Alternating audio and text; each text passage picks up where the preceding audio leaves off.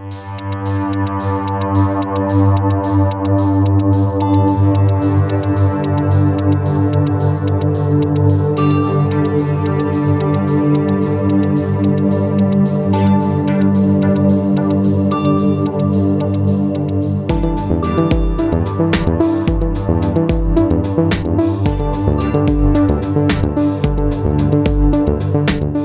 Herzlich willkommen zu Gehirnerschütterung, dem Podcast über alles, was unser Gehirn erschüttert. Wir sind Veronika Barmann, Psychologin und Psychotherapeutin und Katharina Mild, Journalistin.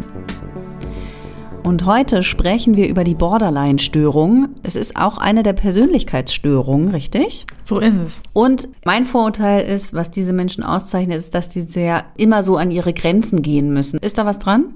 Ich hatte mir die Frage tatsächlich nie so richtig gestellt, wo der Begriff eigentlich herkommt und habe es jetzt nur nachgeschaut, weil du mich gefragt hattest. Und zwar war man sich früher diagnostisch nicht sicher, ob es eher, man hat gedacht, es sind eher Anteile von Neurosen und auch Anteile von Psychosen.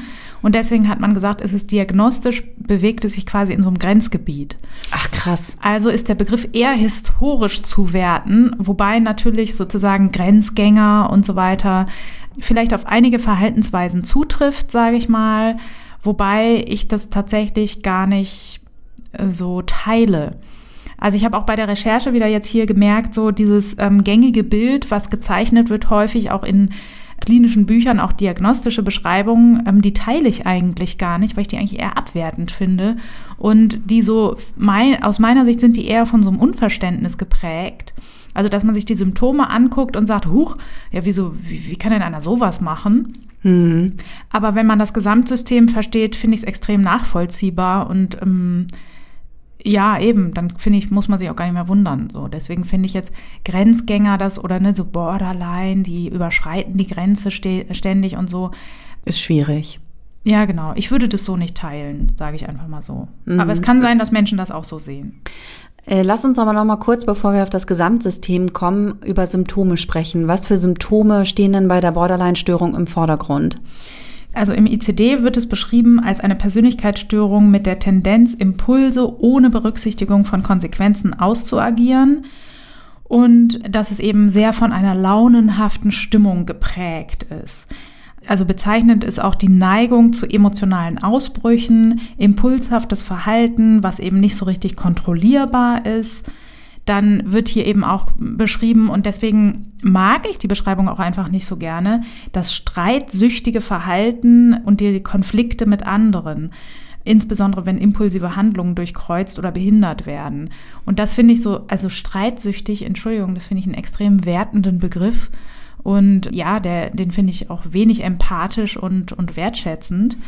Genau, deswegen, ich mag das nicht so gerne, aber man unterscheidet zwei Typen, und zwar einmal den impulsiven Typ, der eben eher gekennzeichnet ist durch diese emotionale Instabilität und eine mangelnde Impulskontrolle und dann den Borderline-Typ, wo zusätzlich eben dann noch eine Störung des Selbstbilds, der Ziele und der inneren Präferenzen hinzukommt und auch das chronische Gefühl innerer Leere. Die Beziehungen sind auch beeinträchtigt, also die sind sehr intensiv, aber auch sehr unbeständig und es gibt auch das selbstdestruktive Verhalten, was man beobachten kann oder parasuizidale Handlungen. Was versteht man darunter? Suizidversuche zum Beispiel. Also so selbstverletzendes Verhalten bis hin zu Suizidversuchen, könnte man sagen? Genau. Also für den impulsiven Typ müssen drei der folgenden Eigenschaften vorliegen. Erstens eine Tendenz, unerwartet und ohne Berücksichtigung der Konsequenzen zu handeln. Mhm. Also sehr impulsiv, einfach sozusagen, ja, das, was einem im Kopf kommt, auch umzusetzen. So. Äh, als zweites diese Tendenz zu Streitereien und Konflikten mit anderen, insbesondere wenn impulsive Handlungen unterbunden werden. Das ist so das Kriterium, was mir nicht so gut schmeckt, ne? weil ich auch denke, naja, also die meisten Menschen reagieren halt nicht so positiv, wenn man ihre Impulse nicht zur Handlung werden lässt oder das verhindert. Deswegen das, ähm, ja, wie gesagt, kommen wir vielleicht später nochmal so drauf. Das dritte Kriterium wäre die Neigung zu Ausbrüchen von Wut oder Gewalt mit der Unfähigkeit zur Kontrolle des Verhaltens. Als viertes Schwierigkeiten in der Beibehandlung von Handlungen, die nicht unmittelbar belohnt werden. Und als letztes haben wir da die unbeständige und launische Stimmung. Hier finde ich auch wieder launisch. Ne? Mhm. Das klingt einfach alles super negativ. Ich weiß nicht. Also ich finde, diese diagnostischen Kriterien könnte man nochmal überarbeiten tatsächlich. Genau, und eben beim Borderline-Typ kommen dann noch zu diesen Kriterien einige hinzu. Und zwar einmal die Störung und Unsicherheit bezüglich des Selbstbildes und der inneren Präferenzen. Das ist eine sehr akademische Ausdrucksweise für einen wirklich sehr aversiven Zustand, ne? weil wenn du weder weißt, wer du bist, noch was du willst und was du irgendwann mal werden willst, das ist sehr, sehr unangenehm. Als zweites die Neigung, sich auf intensive, aber instabile Beziehungen einzulassen. Und das kann man sich natürlich vorstellen, ne? erzeugt auch oft sehr starke Krisen und emotionale Turbulenzen. Dann als drittes die übertriebene Bemühung, das Verlassenwerden zu vermeiden. Und als viertes wiederholte Drohungen oder Handlungen mit Selbstschädigung. Und als letztes das anhaltende Gefühl von Leere. Hm. Kennst, kennst du das? Ich glaube nicht. Ja, das finde ich ein sehr spannendes Symptom tatsächlich, weil das ein, auch ein sehr guter Distraktor in der Praxis ist, quasi, wenn du das jemanden fragst und der überlegt, hm, ja, also weiß ich eigentlich, doch manchmal vielleicht fühle ich mich so ein bisschen einsam oder so dann kannst du eigentlich schon davon ausgehen, dass er das, was hier gemeint ist, nicht kennt. Und Leute, die das kennen, sagen in der Regel sofort mit so einer leichten Überraschung in der Stimme auch so, ja. Da kann man so richtig merken, dass viele sich auch wirklich freuen, dass das mal jemand in Worte fasst, quasi. Hm. Das ist ein sehr, sehr belastendes Symptom, was man sehr schlecht ausdrücken kann, eigentlich. Hast du denn für die Diagnostik auch wieder so einen Fragebogen oder wie machst du wie, mach, wie, macht man das? Ja, man macht es mit Fragebogen genau. erstmal. so mache ich das. Ja, genau. Also damit man sozusagen, ne, man hat natürlich als Kliniker immer so mit wachsender Erfahrung das Gefühl, oh, das könnte dies und jenes sein. Das ist natürlich aber sehr anfällig für Störungen oder logische Fehler, die wir machen und deswegen verlasse ich mich natürlich immer auf objektive in Anführungszeichen Diagnosesysteme. Genau, und da gibt es auch eins zur Borderline-Persönlichkeitsstörung. Ja. Genau, und das kann ich mal, da können wir jetzt mal testen, ob du vielleicht eine hast. Hast du schon mal drüber nachgedacht, ob du eine hast? Nee, tatsächlich nicht, weil ich dachte mal so, naja, ich verletze mich ja nicht selber, so habe ich das auch nicht. ja, das Schlau, ne? zum Beispiel auch eines der Klischees, ne? dass alle Borderliner sich selbst verletzen oder auch umgekehrt, alle, die sich selbst verletzen, sind Borderliner und ja. beides ist Quatsch. Schade. Tatsächlich, ja. muss ich, also, muss ich wissen, mein Gehirn ein bisschen umprogrammieren, genau. alles klar. Und, und es heißt auch, Katha, wir wissen hier gar nichts über dich, ne? Ach ja, habe ich auch vergessen. Dann frage ich mal, gerätst du aus der Fassung, wenn du dir vorstellst, dass jemand, der dir viel bedeutet, dich verlässt? Äh, verlässt, Entschuldigung. Ver verletzt oder verlässt? Verlässt. Verlässt, aber wir haben jetzt so viel über Verletzen geredet, dass ich einfach, ähm, ja. Gerätst genau. du aus der Fassung? Gerätst du aus der Fassung, wenn du dir vorstellst, dass jemand, der dir viel bedeutet, dich verlässt? Also nur bei der Vorstellung, nicht wenn es passiert? Oder ja, wie? genau. Wenn du dir vorstellst. Wenn es so wäre, würde ich aus der Fassung geraten. Aber wenn ich daran denke und mir das vorstelle, gerate ich nicht aus der Fassung. Genau. Aber ich würde, also, verstehst du, was ich meine? Ja, natürlich verstehe ich, was du meinst. Und ähm, das ist das eine ist seltsame Frage. Wer gerät denn bei der Vorstellung? Jemand, der eine Borderline-Persönlichkeitsstörung hat, zum Wirklich? Beispiel. Ja. Nur, wenn du, wenn du nur die Frage stellst, also der würde dann. Wenn sich derjenige vorstellt, scheiße, der könnte gehen diese Vorstellung reicht dazu, dass ich alle Hebel äh, drücke und alles in die Wege leite, dass das auf gar keinen Fall passiert. Dass ich verzweifelt versuche, tatsächliches oder vorgestelltes Verlassenwerden zu vermeiden. Aber ich muss dann schon einen konkreten Anlass dafür haben. Oder reicht es, dass du die Frage stellst? Ja, es reicht, dass ich die Frage stelle. Also ist jetzt nicht, dass die Leute dann im Therapieraum ausflippen, weil ich diese Frage gestellt habe. Stellen Sie sich mal vor, Ihre Partnerin oder Ihr Partner würde Sie verlassen. Aber es ist so, dass eben, was weiß ich, Anzeichen gedeutet werden, der guckt so abwesend, vielleicht hat er jetzt schon jemand anders im Kopf oder äh, ich habe dem jetzt eine SMS geschrieben, wieso antwortet er denn jetzt nicht gleich, ne? Ähm, vielleicht will er ja gar nicht mehr. Und allein diese Vorstellung, also reichen kleine Auslöser, um die Vorstellung auszulösen. Und diese ruft eben tiefgreifende Verzweiflung aus, quasi. Mm. Ja, ich glaube, dann kann ich das mit Nein beantworten. Kann man sagen, ja. Mehr Nein kann man eigentlich nicht sagen. Das würde mich schon aus der Fassung bringen, aber ich meine, wen nicht? Ja, genau, wenn er natürlich gehen würde, würde ich das natürlich aus der Fassung bringen. Also ich meine, es gibt jetzt niemanden, der sagt, es ist mir egal, wenn mein Partner geht, so, ne? Gut. Sind deine Beziehungen zu Personen, an denen dir viel liegt, von einem ständigen Auf und Ab gekennzeichnet? Das kann ja auch ich beantworten. Scherz. Ich glaube nein. Nee, glaube ich auch nicht. Wenn es jetzt ja gewesen wäre, hätte ich gefragt, beschreibe das näher. Und da du jetzt aber Nein gesagt hast. Glück gehabt. Glück, ja, genau. Ja, hätte ich jetzt auch gefragt, war das denn früher mal anders? Äh, hast du, das hättest du früh, das hättest du dann gefragt oder das fragst du jetzt? Habe ich gefragt jetzt. Ach so, hast du jetzt gefragt. Ist eingeloggt. Ob ich, ob das früher mal anders war? Korrekt. ja, in Beziehung war ich früher schon ähm, ein bisschen schwieriger. bisschen flatterhafter. Nein, also so ein bisschen schneller aus der Fassung zu bringen und ja, das, früher vielleicht schon. Mhm. Ja. Möchte ich ein leises Ja formulieren, aber ich möchte es bitte nicht näher ausführen. Schade, ich hätte jetzt sonst gesagt, beschreiben Sie das doch nicht. Das interessiert die Leute draußen gar nicht. Nee, das glaube ich auch nicht. da können wir vielleicht auch mal nach der Heath Ledger-Umfrage auch eine Umfrage machen. Also, was wir hier auf jeden Fall beleuchten, ist das Muster von instabilen und intensiven zwischenmenschlichen Beziehungen, die durch einen Wechsel zwischen Extremen gekennzeichnet ist. Und was da so typisch ist, ist so eine Extreme der Idealisierung und der Abwertung. Mm. Und das ist schon etwas, ja, was man bei einigen Menschen mit Borderline-Persönlichkeitsstörung beobachten kann und was natürlich zum Beispiel auch den therapeutischen Prozess beeinflusst weil es häufig so sein kann, dass man am Anfang derjenige ist, der der Beste ist und überhaupt alle vorhergehenden Therapeuten waren total scheiße und jetzt hat man hier endlich so einen tollen gefunden und das ist ja generell bei mir auch beruflich so, wenn mir viele Komplimente gemacht werden, dann werde ich immer schon skeptisch. genau, deswegen, aber das ist immer sozusagen, meistens ist der Fall dann eben so tief. Ja. Und das ist auch wichtig, sowas zu wissen in der gemeinsamen Arbeit, weil dann kann man dem schon mal zum Beispiel vorgreifen einfach. Ne? Mhm. Ähm, hast du schon mal die Erfahrung gemacht, dass deine Zielsetzungen und die Gefühle darüber, wer du bist, sich plötzlich geändert haben? Ja. Kannst du mir da ein Beispiel nennen? Meine Zielsetzungen ändern sich ständig.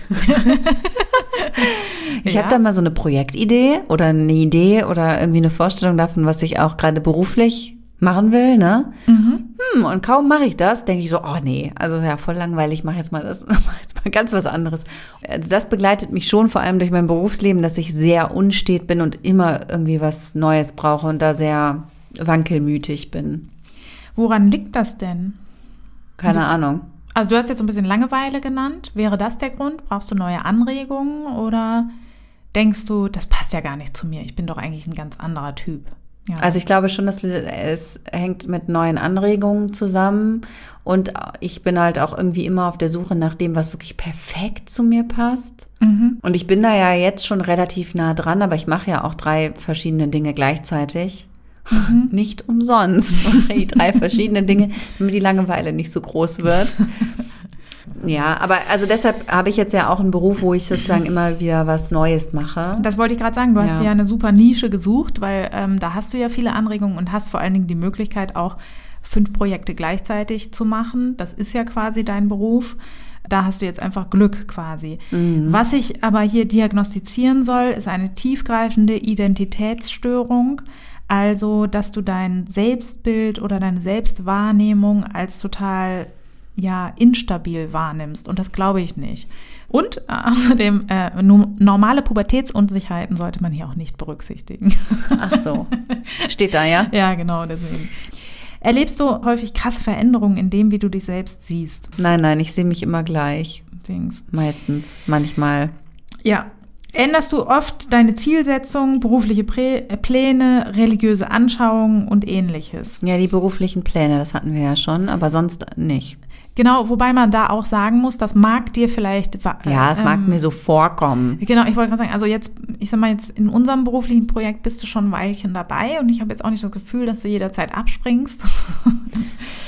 ähm, Aber ich habe schon darüber nachgedacht. Wie meinst du das? Ja, also ich, ich stelle schon immer wieder in Frage, Soll ich das jetzt weitermachen ähm, oder nicht? Ja gut, dann rufe mal an vorher, sag ich dir. Auf jeden Fall. Also, ich frage dich dann um Rat. Ja, genau. Nee, also den Arbeitsaufwand, da denkt man natürlich schon so Kotzwirk und ist das alles das Richtige und so weiter, ne? Aber so von der Sache her äh, läuft doch fantastisch. Also würdest du jetzt auch, wenn das so mega läuft, dann sagen, nee, ich bin's nicht mehr, ich schmeiß hin? Nicht, weil ich es nicht mehr bin, sondern eher, weil ich dann, weil es vielleicht zu viel geworden ist, ne? Okay. Okay. Gut. Aber nee, also so identitätsmäßig bin ich da nicht so äh, wankelmütig unterwegs. Ja. So viel kann ich festhalten. Ja. Gut, handelst du oft impulsiv? Mm. Du antwortest auf jeden Fall nicht so impulsiv. Ja, weil wir ja auch aufnehmen. In dieser Situation bin ich sehr konzentriert und überlegt. Und kontrolliert. Kontrolliert. Ja. Aber ich, ich, ja, manchmal schon. Mhm. Manchmal, oft nicht. Ich nenne dir mal Beispiele. Mhm. Kaufst du zum Beispiel Sachen, die du dir eigentlich nicht leisten kannst? Ich kann mir alles leisten. Entschuldigung, Nein, die Frage ja, ist redundant. Ja. Nein, mache ich nicht. Hast du sexuellen Kontakt mit Personen, die du kaum kennst? Nein. Äh, hast du ungeschützten sexuellen Kontakt? Nein. Hast du, äh, upsie, wo bin ich? Ich habe mich vertan. Entschuldigung, ich habe mich verfahren in meinen Fragen. Trinkst du zu viel Alkohol oder nimmst du Drogen? Nein. Fährst du rücksichtslos Auto? Nein. Isst du unkontrolliert? Nein. Dann haben wir hier ein sehr eindeutiges Nope. Ach so. Ich dachte, es geht um irgendwie mal rumschreien oder, ne? Ja, ich weiß, was du meinst. Ich überlege auch gerade, weil ich handle auf jeden Fall impulsiv, würde ich sagen. Also Aber du tust doch auch nichts nee, von den Sachen, die da Nee, nee, stehen. genau. Und dann überlege ich hier gerade, ne, ich kaufe auf jeden Fall nichts, was ich mir nicht leisten kann. Ja, bist du wohl doch nicht so impulsiv. Ich habe auch keinen sexuellen Kontakt mit Personen, die ich kaum kenne. Wohl doch, hat man schon mal gehabt, oder nicht? Ähm, sexuellen Kontakt hatte ich jetzt nicht mit Personen, die ich nicht kenne. Die ich nicht gut kenne. Auch nicht mit Leuten, die ich nicht kenne. Entweder ganz oder gar nicht. Was ja, aber das liegt an meiner Sozial Ich, ich hätte es Rolle. vielleicht getan, wenn eben meine soziale Phobie nicht im Weg gewesen wäre. ja, die schützt vor einigen, ne? Ja, die schützt vor allem Möglichen. Die schützt vor ungeschütztem Verkehr. Huch. Äh, genau, weil ungeschützten sexuellen Kontakt hatte ich definitiv nicht. Also doch, aber mit an, Leuten, die man angeblich kennt. Ich ne? sagen, wie sind deine Kinder entstanden? Ja, ja, das natürlich auch, aber ähm, so. ich sag mal so, ich hatte auch in Beziehungen, wo ich nicht unbedingt Kinder wollte, ungeschützten sexuellen Kontakt. Ja, das hatte ich auch. Ja, genau, das meine ich. Das ist ja meistens so, dass man dann irgendwann auf andere Mittel und Wege umsteigt. Zu viel Alkohol trinken oder Drogen, doch, das habe ich getan in meiner Jugend rücksichtslos Autofahren, ja, da kenne ich auch einen guten Schutzfaktor. Eine dicke, fette Autofahrphobie, die ist ja. ganz gut dabei, dass man nicht so rücksichtslos fährt. Und unkontrolliert essen da sind immer die Kriterien für Essanfälle sind ja sehr, also viele Menschen sagen immer, ja, ja, ich habe Essanfälle. Und wenn man dann nachfragt, dann so, ja, da habe ich einfach, habe ich mal drei Käseschwarzbrote gegessen statt eins, so, ne? Und das ist definitiv kein Essanfall, sondern bei einem Essanfall werden mehrere 10.000 Kalorien zum Teil aufgenommen. Und das muss ich sagen, das schaffe ich auch nicht. Aber, ja, ich kann schon krass reinhauen. Und vor allen Dingen, also was ich daran eher als unkontrolliert empfinde, ist, ich habe dann keinen Hunger. Ne? Also jetzt aktuell habe ich das nicht mehr, weil ich einfach meine Zuckersucht in den Griff bekommen habe. Aber als ich das nicht hatte, da habe ich mal locker so ein äh, anderthalb Liter Fass Eis in mich hineingekippt und danach nochmal in die Küche gelochert, ob man da nochmal so ein paar Haribos findet. Was ist ja. das? Werbung? Ja ist ja Werbung für sehr schlechtes Wein. Ich weiß nicht, ob Haribo sich gerade freut über die äh, Werbung, die ich mache. Ja, deswegen. Also vielleicht früher mal von mir aus. Ja, das genau. kann ich nicht beurteilen. Genau, ich gucke mir das nur an sozusagen und ähm, denke, ja, früher war das alles mehr. Genau, aber selbst da hätte ich, glaube ich, hier dieses Kriterium nicht erfüllt. Denn hier ist das impulsive Verhalten gekennzeichnet durch mindestens zwei äh, dieser potenziell selbstschädigenden Handlungen. Mhm. Genau. Nun gut, haben Sie jemals versucht, sich selbst zu verletzen oder umzubringen oder es angedroht? Nein. Hast du dich je absichtlich geschnitten, verbrannt oder gekratzt? Nein. Äh, bist du launisch? Ja. Ich glaube schon. Wie sieht das aus? Oh nein. Hätte ich gewusst, dass ich das beschreiben muss, hätte ich Nein gesagt. Wie lange dauert denn deine schlechte Laune? Hm, kann ich dir nicht sagen. Und wechselt dann deine Stimmung ganz krass, dass du dann plötzlich total gut gelaunt bist? Nee, Genau, weil das ist hier halt meine gemeint. schlechte, Lau meine schlechte Laune dauert immer ungefähr PMS-mäßig lang. genau, einen Tag, bevor ich meine Tage. Nein, das äh, PMS geht bei mir länger. Ist schön, ja, ja, gibt viele Ausprägungen, ja. Und ähm, wird im Alter auch schlimmer. Zum Mhm. Nein. einen. Ist meine Feststellung. Nein. Aber gut. Äh, affektive Instabilität ist hier gemeint. Also das heißt eine ganz ausgeprägte Reaktion auf Stimmungen und dass eben innerhalb weniger Stunden auch diese Wechsel zwischen Depression, Reizbarkeit, Angst, Freude und so weiter stattfinden können. Genau. Rums, rums, rums, rums, Ich rums. sagen, was ist das denn? Hier. Da geht jemand die Treppe hinab. Ja, was? Ein Ochse oder was? Wie kann man denn so laut die Treppe runtergehen? Vielleicht mit Stiefeln. Ja. Ja, ich, glaub, ich glaube wahrscheinlich eher nicht.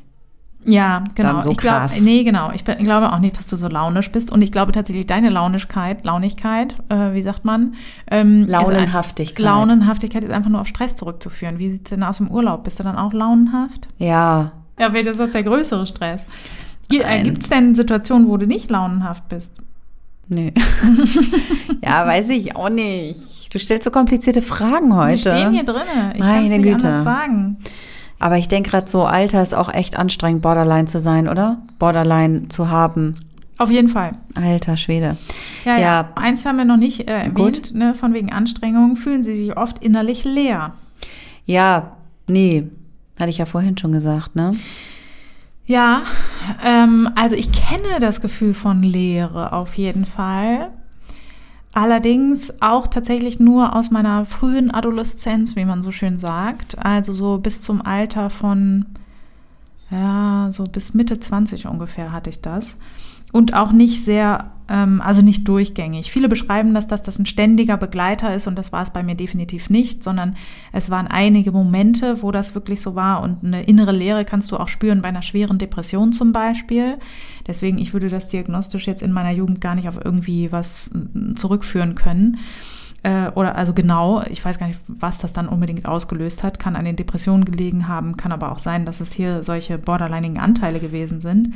Aber so dieses Gefühl so von völligem Leerlauf, einem Ausgebranntsein, so einer inneren, ja, auch schon fast Einsamkeit, wobei das schon auch eher wieder, ein, das kann auch wieder ein anderes Gefühl sein und oft auch gepaart mit, mit so einer Rastlosigkeit trotzdem. Ähm, also es ist ein sehr, sehr, also ich denke auch jeder empfindet das leere Gefühl anders oder beschreibt es auch anders. Aber es ist auf jeden Fall, ich glaube, das wäre so der gemeinsame Nenner aller Menschen mit leere Gefühlen. Es ist extremst unangenehm. Und besonders unangenehm, weil man das auch niemandem sagen kann. Wenn ich jemandem sage, ja, ich habe ganz doll Angst, dann sagen alle, oh ja, der Angst kenne ich auch, das, ne? Äh, es, muss, es muss ja sehr unangenehm für dich sein. Wenn man jemandem sagt, ich habe ganz doll Leere, ich habe ganz doll nichts, also da ist einfach Vakuum. Das ist ja sozusagen wie also etwas, was nicht vorhanden ist, was aber de trotz dessen extrem aversiv ist. Und das können halt ganz wenig Menschen nur nachvollziehen, weswegen man natürlich die Einsamkeit auch stark damit verknüpft ist, weil man sich natürlich ähm, ja fühlt wie der letzte Mensch oder der einzige Mensch auf Erden, der so sich empfindet. Ähm, und das ist sehr belastend. Mhm. Ja, insgesamt ist die Borderline-Erkrankung ein sehr belastendes Störungsbild. Deswegen ist es auch so, obwohl nur auch wieder hier bei den Persönlichkeitsstörungen haben wir es ja mit eher selteneren Krankheitsbildern zu tun, nur ein Prozent betroffen sind, ist es so, dass aber 15 Prozent der Betten in psychiatrischen Kliniken allerdings ähm, ausgefüllt sind mit Menschen, die diese Diagnose haben. Also halt ein ganz hoher Anteil an psychiatrischen Patienten äh, machen diese Diagnosegruppe aus. Und das ist eben das, warum zum Beispiel auch so viel Therapien da entwickelt worden sind und vergleichsweise viel Forschung betrieben wird, weil eben sozusagen, wenn man es mal platt sagt, die Kosten im Gesundheitssystem sehr hoch sind dadurch. Ne? Mhm.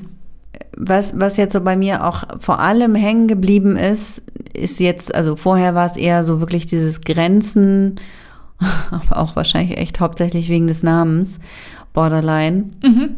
Äh, Und vorher hatte ich halt auch dieses, klar, Selbstverletzungs, äh, so wie viele andere habe ich das auch im Kopf gehabt. Jetzt ist bei mir eher hängen geblieben, so diese emotionale Instabilität und ein aufbrausendes, mhm. vielleicht ungesundes Verhalten, nicht so gute, nicht so gute Fähigkeit, auf sich selbst zu achten auch vielleicht. Ja. Ja.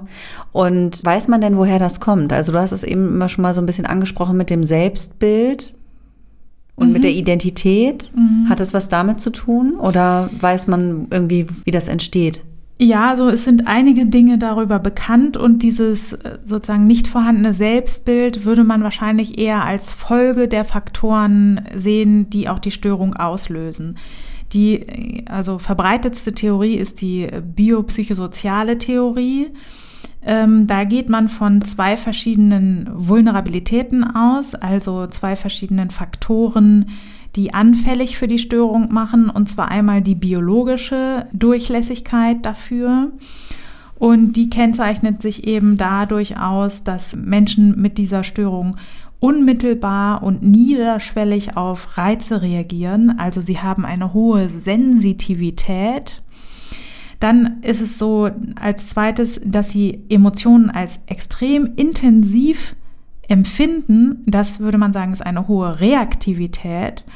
Und das führt eben beides dazu, dass das Erregungsniveau extrem hoch ist. Ne? Mhm. Und das bleibt auch lange so hoch und normalisiert sich langsamer als bei anderen Patienten.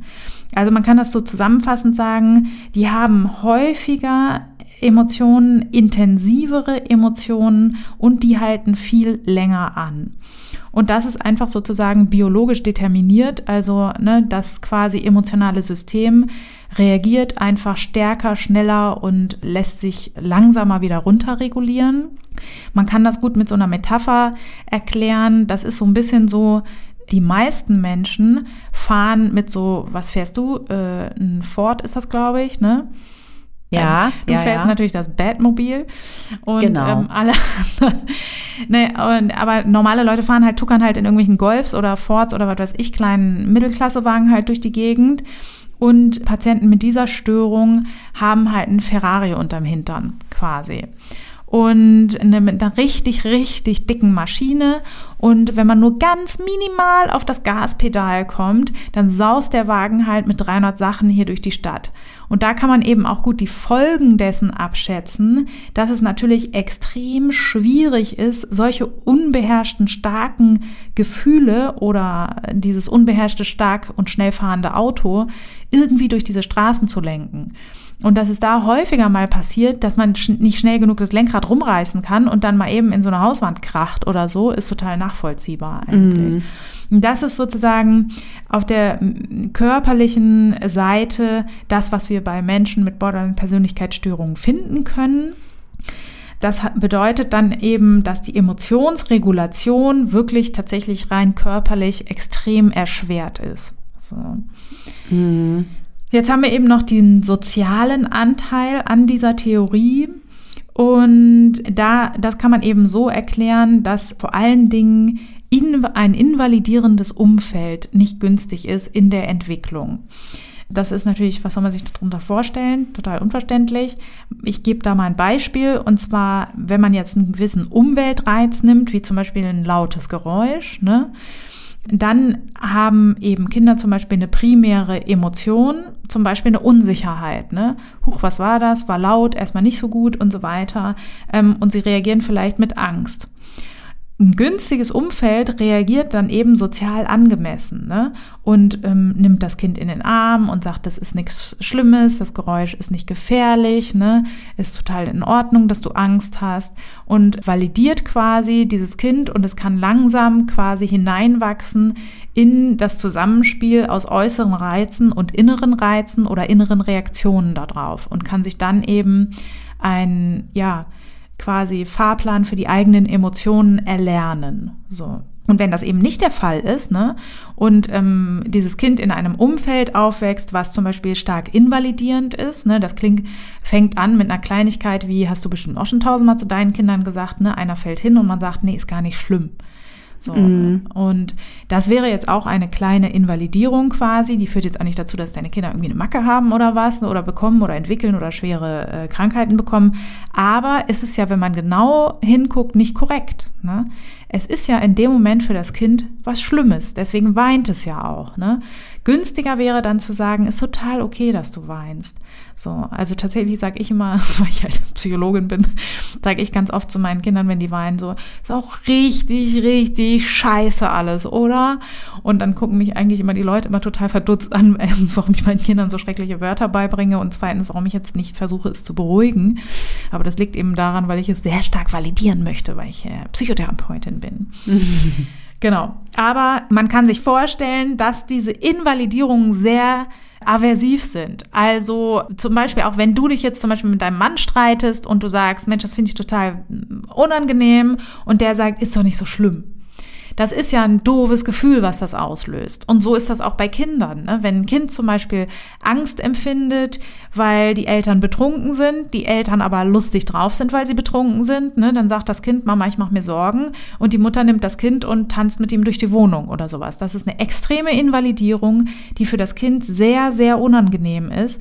Und wir lernen dann eben das zu vermeiden, mhm. weil sich das eben so scheiße anfühlt.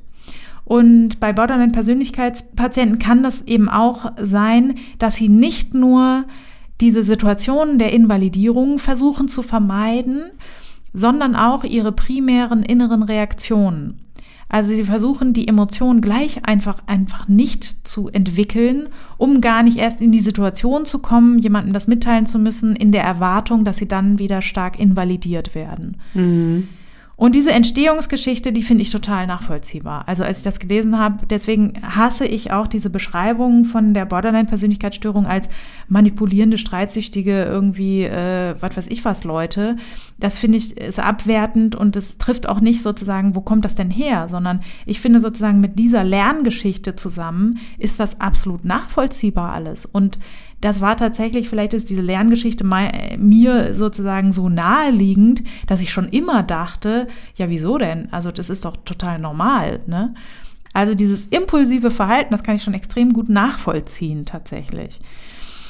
Wenn wir noch mal kurz bei dieser biosozialen Theorie sind, dann ist es auch so, dass wenn ich mir vorstelle, ähm, man hat ein Kind, welches eben mit dieser besonderen Emotionalität ausgestattet ist, dann ist es eben auch viel leichter, dieses zu invalidieren als Eltern. Also weil oft ist, das ist auch ein Klischee über ähm, die Borderline-Störung, dass die immer durch traumatische Ereignisse ausgelöst wird zum Beispiel. Das kann auch sein, also das geht auch oft miteinander einher und man kann sich vorstellen, dass zum Beispiel sexuelle Traumatisierungen eine der stärksten Invalidierungen sind, die wir uns vorstellen können und Umfelder, in denen diese Dinge stattfinden, sind natürlich extrem ungünstig für eine günstige Emotionsregulationsentwicklung zum Beispiel.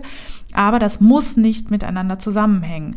Also auch Menschen, die keine traumatischen Erlebnisse berichten, können eben die Borderline-Persönlichkeitsstörung ausbilden. Und dann reicht ja quasi offensichtlich ein invalidierendes Umfeld. Und man kann sich vorstellen, es kann natürlich besondere Konstellationen in Umfeldern geben, die sehr invalidierend sind, ne? wenn Kinder vernachlässigt werden, wenn wenig Menschen da sind, die sich da kümmern können, die die Kapazitäten dafür haben, die vielleicht selber drogenabhängig oder psychisch krank sind. Aber es kann eben auch sein, dass auch zugewandte Eltern zu Invalidierungen führen, weil das Kind eben eine extreme Sensitivität hat, die einfach von äh, jemandem, der nicht vom Fach ist oder der da sich nicht mit auskennt, nicht erkannt wird. Also ein Kind, was wahnsinnig sensibel ist, was vielleicht Dinge als Katastrophe interpretiert, weil es die auch so empfindet, die ein Außenstehender nicht nachvollziehen kann, da ist es auch sehr wahrscheinlich, dass die Eltern dann nicht sagen, ja, okay, es ist eine Riesenkatastrophe, das Blatt lag jetzt falsch rum auf dem Tisch, sondern wahrscheinlich werden die Eltern eher sagen, hör mal, das ist jetzt hier so gar nicht schlimm und jetzt reiße ich mal ein bisschen am Riemen, so, ne? Mhm. Und das wird von einem sehr sensitiven und empfindlich oder empfindsamen Kind eben als noch schlimmer aufgefasst, als wenn es ein Kind wäre, was weniger sensibel ausgestattet wäre. So. Mhm. Genau. Und deswegen finde ich, ist das auch eine sehr, sehr gute Theorie, die ganz viele Konstellationen erklärt und die die Entstehung von dieser Störung extrem nachvollziehbar macht, einfach so. Ja. Also ist es tatsächlich so, dass diese extreme Sensibilität immer definitiv eine Voraussetzung ist? Doch, das würde ich schon sagen. Also Studien weisen eben darauf hin, dass das immer beides vorhanden ist. Und wenn ich tatsächlich auch, wenn du jetzt mal nach meiner klinischen Erfahrung fragst, ich kenne keinen Borderline-Patienten, der nicht extrem sehr hochsensitiv ist. Ja. ja.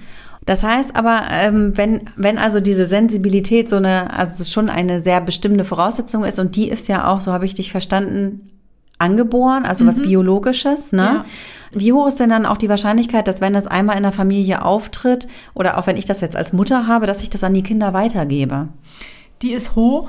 Die liegt tatsächlich in einigen Studien bei fast 70 Prozent. Okay. Und da ist ja aber immer die große Frage, gebe ich das weiter an meine Kinder, weil die das von mir lernen? Weil ich zum Beispiel einen sehr, sehr schlechten Umgang mit Emotionen habe, weil ich meine eigenen nicht spüre, weil ich eine Borderline-Erkrankung habe. Und sind meine Kinder deswegen betroffen? Oder äh, haben sie das, weil ich ihnen einfach sozusagen das Borderline-Gen vererbt habe, ne? welches es natürlich so in der Form nicht gibt. Ne? Und um der Frage nachzugehen, machen wir dann eben Zwillingsstudien. Das habe ich ja schon öfter mal erwähnt. Da und trennt man die Zwillinge extra voneinander, um an ihnen Versuche durchzuführen, oder? Genau, das macht man auch manchmal, ne, dass man sozusagen guckt, wenn eineiige Zwillinge getrennt sind, wie ist das denn dann? Aber man muss das auch gar nicht machen. In dem Fall ist es einfach so, dass man ja weiß, eineiige Zwillinge teilen sich 100 Prozent der Gene. Ne, die sind einfach Copy äh, von sich sozusagen, erbgenetisch gesehen. Und zweieiige Zwillinge, die teilen sich ja nur wie normale Geschwister tatsächlich 50 Prozent. Die sind ja nur zufällig gemeinsam im gleichen Uterus quasi zur gleichen Zeit. Nee, hi, du auch hier. äh, haben aber sonst nichts miteinander zu tun ja eigentlich. So, ne? Außer, dass sie Geschwister sind. Und bei denen kann man eben, aber äh, weiß man ja, dass sie trotzdem die gleiche Umwelt erlebt haben quasi. Und der einzige Unterschied zwischen ein- und zwei Eigen ist halt mehr Gene oder weniger Gene geteilt. Und wenn du die beiden Gruppen jetzt vergleichst, ähm, und die Auftretenshäufigkeit einer bestimmten Erkrankung dir anguckst, dann kannst du es halt auch eindeutig auf die mehr oder weniger geteilten Gene zurückführen. Das heißt, man sagt, also man hat sich das auch hier angeguckt und bei eineiigen Zwillingen liegt die Übereinstimmung der Erkrankung bei 35 Prozent. Das nennt man die Konkordanz, also welche, wie viele Zwillinge haben dann beide eine Borderline-Störung entwickelt.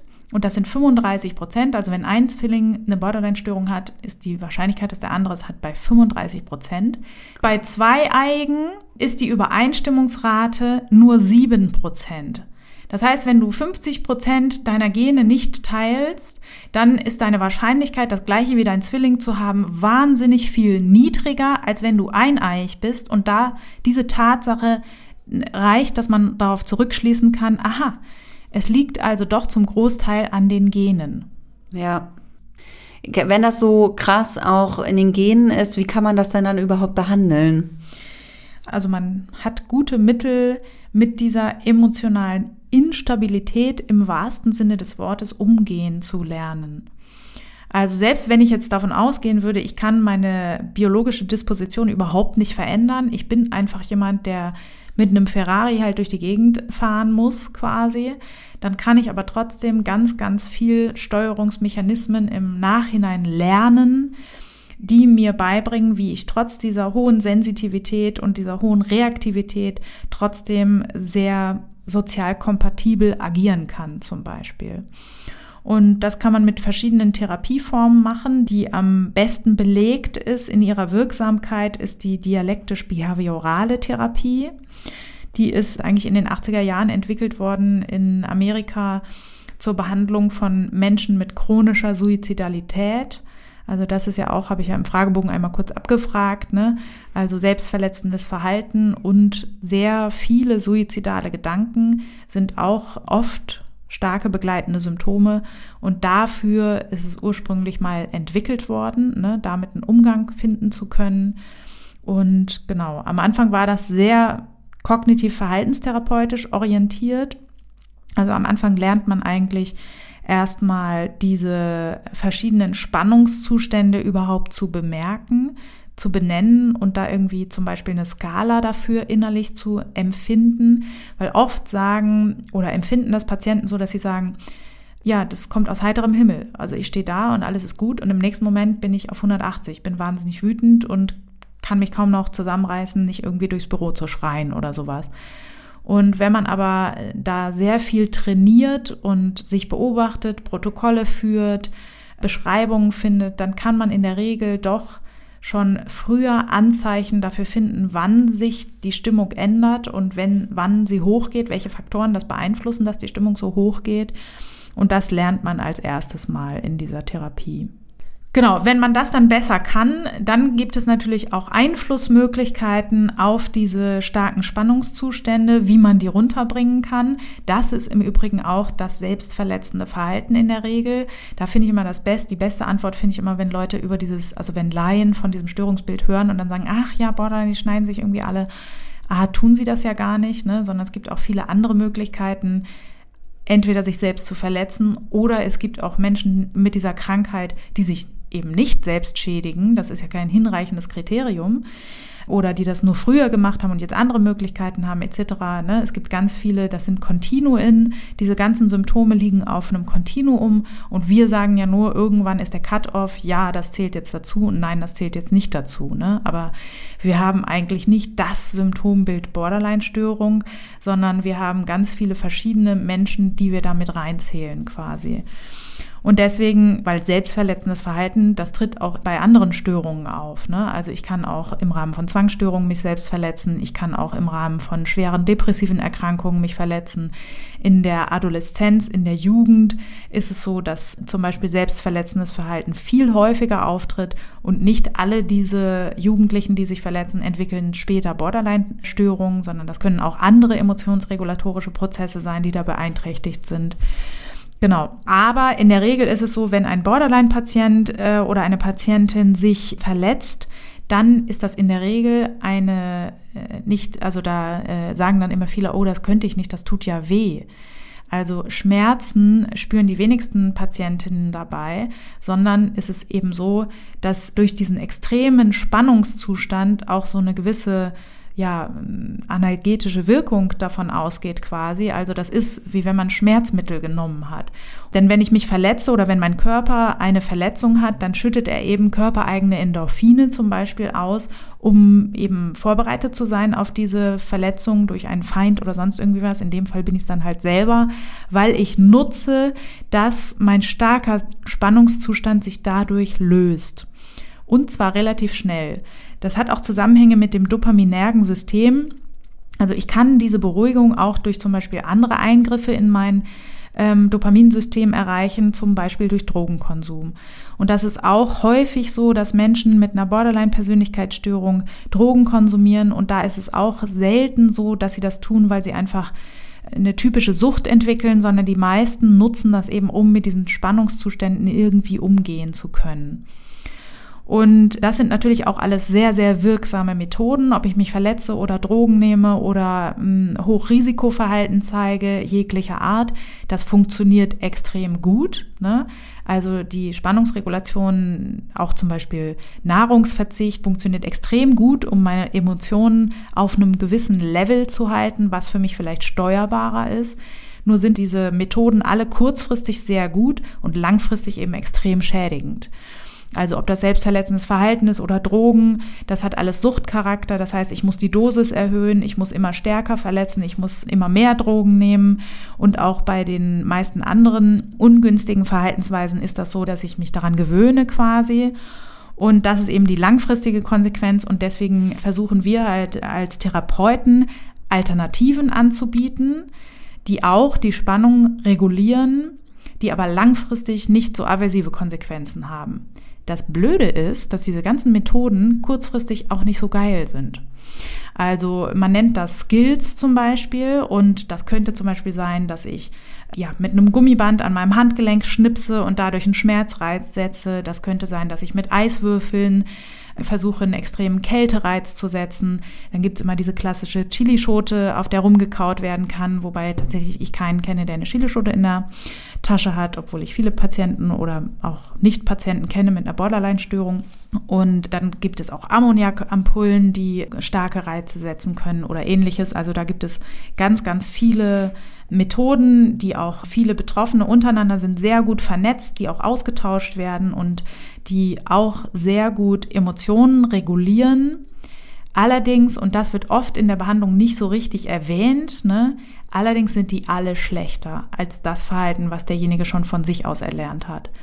Und das ist so ein bisschen auch der Pferdefuß, ne, dass man sagt, okay, jetzt lassen Sie bitte, ne, das ist der Deal in der dialektisch-behavioralen Therapie, den man eingeht, ne, bitte unterlassen Sie das schädigende Verhalten. Ich habe hier Alternativen für Sie, die sind aber nicht so geil. Hm. So, und das ist eben sozusagen diese schlechtere Emotionsregulation mit den Skills, kauft man sich aber ein, um eben langfristig günstigere Konsequenzen zu haben. So, also wenn ich es schaffe, mich nicht mehr selbst zu verletzen, das ist extrem wohltuend für den Selbstwert. Ich fühle mich wieder handlungsfähiger, ich fühle mich wieder, als hätte ich mehr Kontrolle in meinem Leben. Ich habe Alternativen, die eben nicht so schlecht angesehen werden in der Gesellschaft und die auch ich sozusagen, die nicht so schädigend sind und das wirkt sich sehr, sehr günstig aus. Hm. Wie leicht fällt es denn den Leuten, sich auf so eine Therapie einzulassen? Das klingt ja schon relativ intensiv und anstrengend. Ja, das ist es auch. Und das, also ist, sagen wir mal, von beiden Seiten muss da ein hohes Commitment an die Therapie sein. Und das ist auch insbesondere am Anfang, wenn noch keine Beziehung da ist. Ne? Zu Beginn einer Therapie habe ich ja keine Beziehung zu jemandem. Da ist das auch ähm, sehr stark von so, einem, so einer Art Vertrauensvorschuss geprägt. Ich sage jemandem zum Beispiel, es fängt schon mit der Suizidalität an. Ich kann nicht mit jemandem arbeiten, wenn ich nicht weiß, ob ich den nächste Woche wiedersehe. Und deswegen verlange ich in Anführungszeichen von demjenigen, dass er mir zusichert, dass er nicht sich das Leben nimmt. Das ist aber oft für denjenigen quasi so äh, die letzte Hintertür aus diesem sehr belasteten, also ich sag's jetzt mal so, Scheißleben irgendwie auch einen Ausweg zu sehen. Und wenn ich dann sage, so, die Türchen machen wir jetzt mal zu und sie kriegen hier aber keine Behandlung mit jemandem, zu dem sie noch keine Beziehung haben, weil wir müssen ja erst Diagnostik machen und, und, und, und dann können wir erst einsteigen, dann ist das schon wirklich sehr, sehr viel verlangt ja, also das kann man so nicht anders sagen. Trotzdem lassen sich viele darauf ein und was da eben sehr hilfreich ist, ist, wenn Betroffene merken, dass man sie versteht. Also das, was tatsächlich dann im Leben von Patienten mit Borderline-Störungen häufig stattfindet, ist, dass sie auf extremes Unverständnis stoßen. Ne? Die Leute sagen, Mensch, warum machst du das? Hör doch mal auf und immer dieses Drama und beruhig dich doch einfach mal. Also deswegen diese Störungen im Selbstbild, finde ich, kann man total nachvollziehen, auch warum sich die entwickeln. Ne? Weil wenn wirklich niemand verstehen kann, was in mir vorgeht, dann kann ich es vielleicht auch selber irgendwann einfach nicht mehr verstehen. So, ne? Und deswegen bemühe ich mich in den ersten Stunden sehr, sehr deutlich zu machen, dass ich die Hintergründe des Verhaltens extrem gut nachvollziehen kann. Und das ist auch so. Also ich kann das sehr, sehr gut nachvollziehen. Und das ist immer so, dass wenn ich so lapidar sage, jeder, der in unserer Gesellschaft nicht bekloppt wird, äh, kommt mir komisch vor. Also ich finde, das Leben hat so viel Leid parat. Ich kann das verstehen. Ich könnte auch manchmal mit dem Kopf gegen die Wand hauen und ähm, ja, finde das irgendwie eine angemessene Reaktion auf leidvolle Dinge, die uns passieren und das deutlich zu machen, dass diese Reaktionen oder dass diese Verhaltensweisen, dass ich die als extrem menschlich ansehe und nicht als komisch, sondern eher mich frage, warum machen das nicht alle anderen auch? Das kann gerade zu Beginn der Behandlung dazu führen, dass sich jemand immerhin auf das Wagnis mal einlässt, zu sagen, okay, vielleicht ist es ja doch so, dass diese Therapie mir hier helfen kann. Und mit diesem Commitment arbeitet man dann eben weiter. Also die Therapie ist sehr wirksam, nicht nur in den Studien, sondern auch in der Praxis zeigt sich das immer wieder, dass wenn man stringent gemeinsam daran arbeitet und wirklich immer wieder auch mit Rückschritten umgeht und sich immer wieder die Techniken aneignet und die gemeinsam durchführt und so weiter, dass das, das kann zu wirklich viel Verbesserung führen. So. Also mhm. eine, da ist eine starke Struktur, ist da wichtig, ne, weil man sozusagen als Folge dieser Störung hat man natürlich auch oft sehr viele Komorbiditäten. Süchte haben wir schon erwähnt, ne, ob das wirklich stoffgebundene Süchte, also Drogen oder Alkohol sind oder auch ähm, Verhaltenssüchte wie Kaufsucht oder ähnliches. Ne, das ist sehr, sehr häufig dabei und das ist natürlich auch etwas, was man nicht vernachlässigen kann in der Therapie. Also dann kann man sich auch nicht, also es ist oft so, dass man an vielen Stellen gleichzeitig arbeiten muss. Und als Therapeut ist das so, dass man dann auch oft manchmal das Gefühl hat, oh Gott, oh Gott, ich bin irgendwie so wie so der ganze Wald brennt und ich renne immer hin und her und lösche mal hier und mal da und so weiter. Und damit das nicht so zerfasert, ist eine starke Struktur wichtig. Ist auch wichtig, dass man gemeinsam mit dem Patienten die Stunden strukturiert und die Therapie insgesamt sehr strukturiert ist. Supervision ist extrem wichtig in dem Fall, weil auch auf der Beziehungsebene natürlich sehr viele Dinge passieren. Das ist auch oft etwas, warum also es gibt auch unter Behandlern so dieses Klischee, ach ja, die Patienten mit dem Störungsbild sind einfach nur anstrengend und äh, das ist immer alles so emotional und so weiter. Das kann auch sein, dass manche Behandler da vielleicht auch nicht so gerne mitarbeiten. Ich finde aber davor sollte man eigentlich gar keine Scheu haben, weil diese Emotionen, die kommen ja nicht aus heiterem Himmel oder sind so völlig unverständlich oder so, sondern die haben ihre Ursachen. Und wenn man sich die gemeinsam mit Patienten anschaut, ist das eigentlich immer ein sehr, sehr lohnenswerter Prozess, auch für alle Seiten. Genau, aber es ist schon herausfordernd, auch durch diese extreme Sensitivität ist es auch so, also man braucht nicht anfangen, Menschen mit einer Borderline-Persönlichkeitsstörung ein X für ein U vormachen. Also eine extreme Authentizität ist schon sehr, sehr wichtig in der Therapie, weil wenn ich anfange, irgendwie Kokolores zu erzählen, dann sagt vielleicht ein depressiver Patient, alles klar, mh, und ein Borderline-Patient wird das sofort merken. Also wenn ich zum Beispiel fünf Minuten zu spät komme, weil ich es irgendwie verdrömelt habe, dann, das ist aber auch an, an sich meine therapeutische Einstellung, dann sage ich den Leuten, wissen Sie was, tut mir total leid, aber ich habe es echt verdrömelt einfach anstatt denen zu erzählen, irgendwie, was weiß ich, ich hatte eine Reifenpanne oder was, weil das werden so sensitive Menschen, die auch oft so viele schlechte Erfahrungen mit Menschen gemacht haben, sofort merken. Und viele Behandler scheuen sich davor, so authentisch zu sein, weil sozusagen, ja, ich kann mich nicht hinter einer therapeutischen Rolle verstecken oder sowas, sondern ich muss auch sehr viel über meine eigenen Gefühle sprechen können, um eben ja auch ein gutes Rollenmodell zu sein und um eben auch greifbar zu sein für, für denjenigen. Und genau, das sind vielleicht Dinge, wo man als junger Behandler vielleicht auch eher sozusagen zurückschreckt. Aber ich finde das ganz bereichernde Therapieprozesse, die total ja viel bringen. Und das ist ja auch nicht nur ein Störungsbild, was irgendwie schlecht ist, sondern was auch, das hat auch tatsächlich seine guten Seiten. Das sind extrem kreative Menschen. Das sind oft Menschen, die sehr, sehr zugewandt sind. Das sind oft Menschen mit einem ganz, ganz starken Gerechtigkeitssinn und so weiter. Und deswegen, das ist ja nicht nur sozusagen, deswegen mag ich auch diese ICD-10-Beschreibung so ungern, dieses, ja, streitsüchtige, irgendwie manipulative whatevers. So, das ist tatsächlich einfach nicht so, sondern das sind einfach sehr sensible Menschen, die in eine sehr ungünstige Dynamik gerutscht sind. Mhm. Wir haben auch wieder ein paar Fragen von unserer, von unserer Instagram-Followerschaft gesammelt. Mhm. Die möchte ich natürlich auch noch gerne äh, kurz unterbringen. Na, gucken wir mal. Die erste Frage war, wisst ihr überhaupt, was das ist? Ja, ich wusste es nicht, Vero wusste es schon, würde ich sagen, oder? Habe ich schon mal gehört, ja. Aber jetzt weiß ich ja auch schon viel mehr darüber. Ja.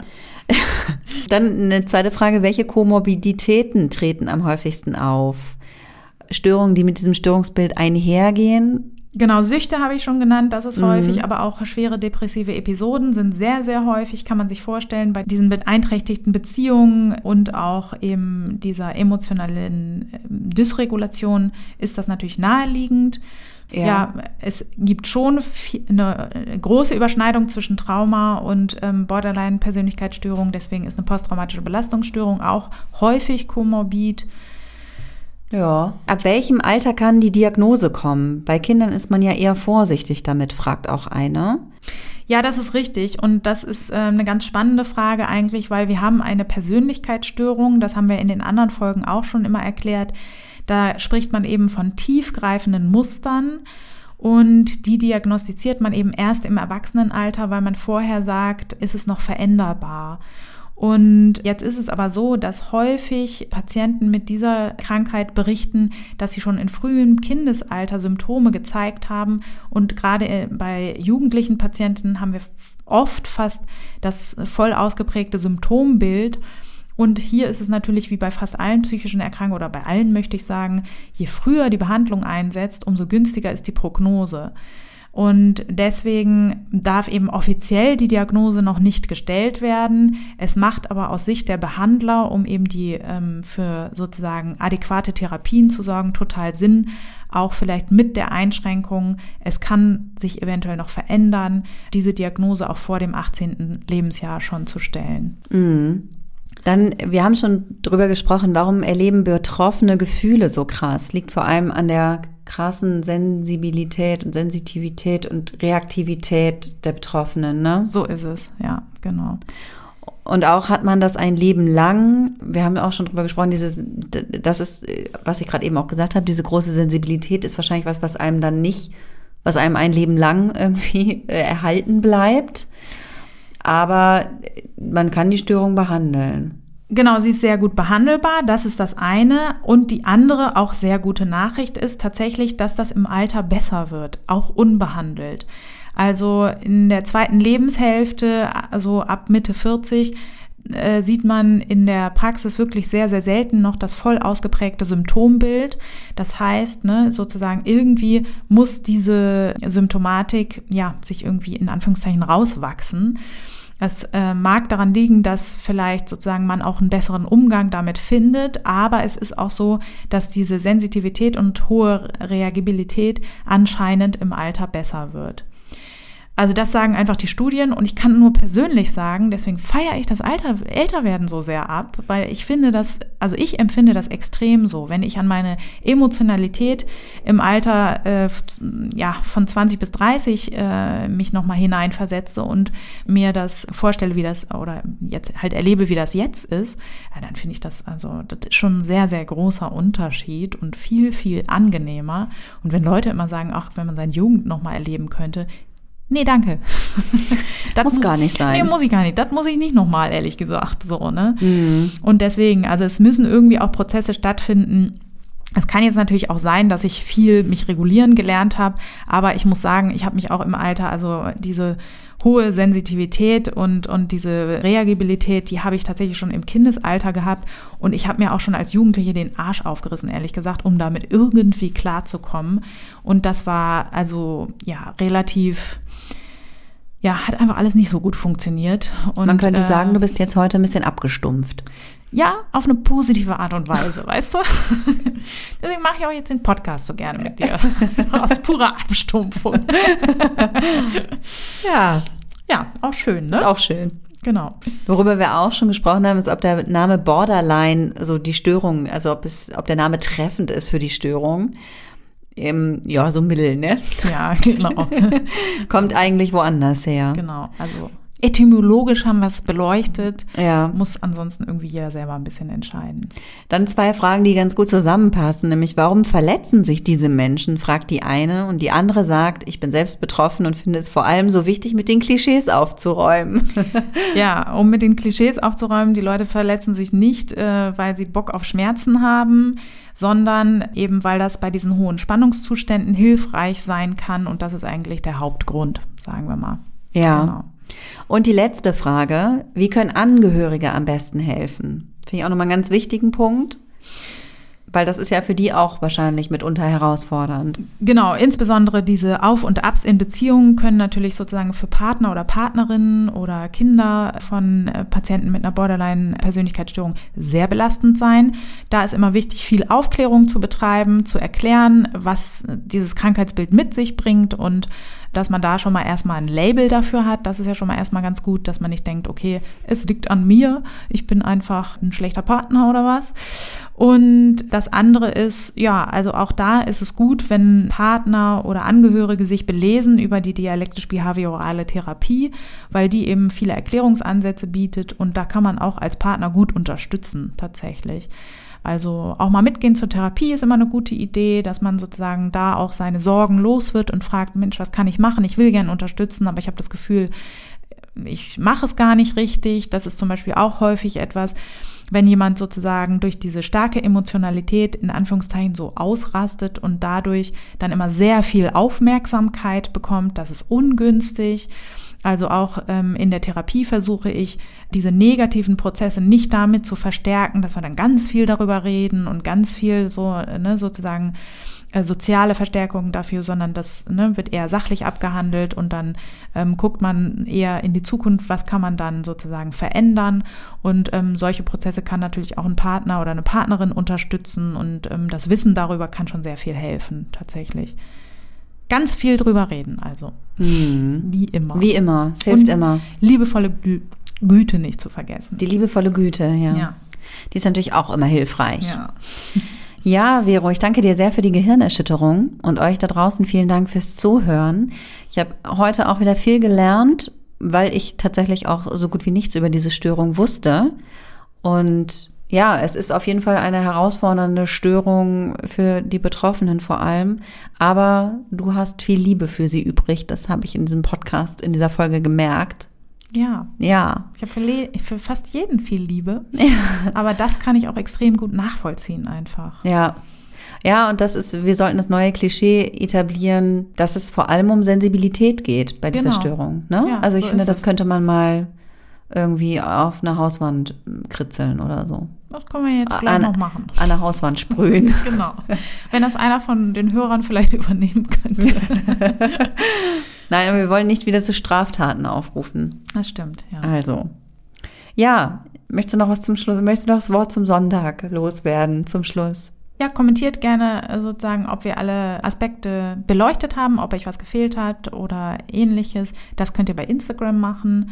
Und wenn es euch gefallen hat, dann sagt bitte allen euren Freunden Bescheid. Gebt uns fünf Sterne auf äh, iTunes und ähnlichen Plattformen und verbreitet die frohe Nachricht, Die frohe Kunde. Botschaft. Denn es ist bald Weihnachten ja auch. Ja, in diesem Sinne, bis nächste Woche.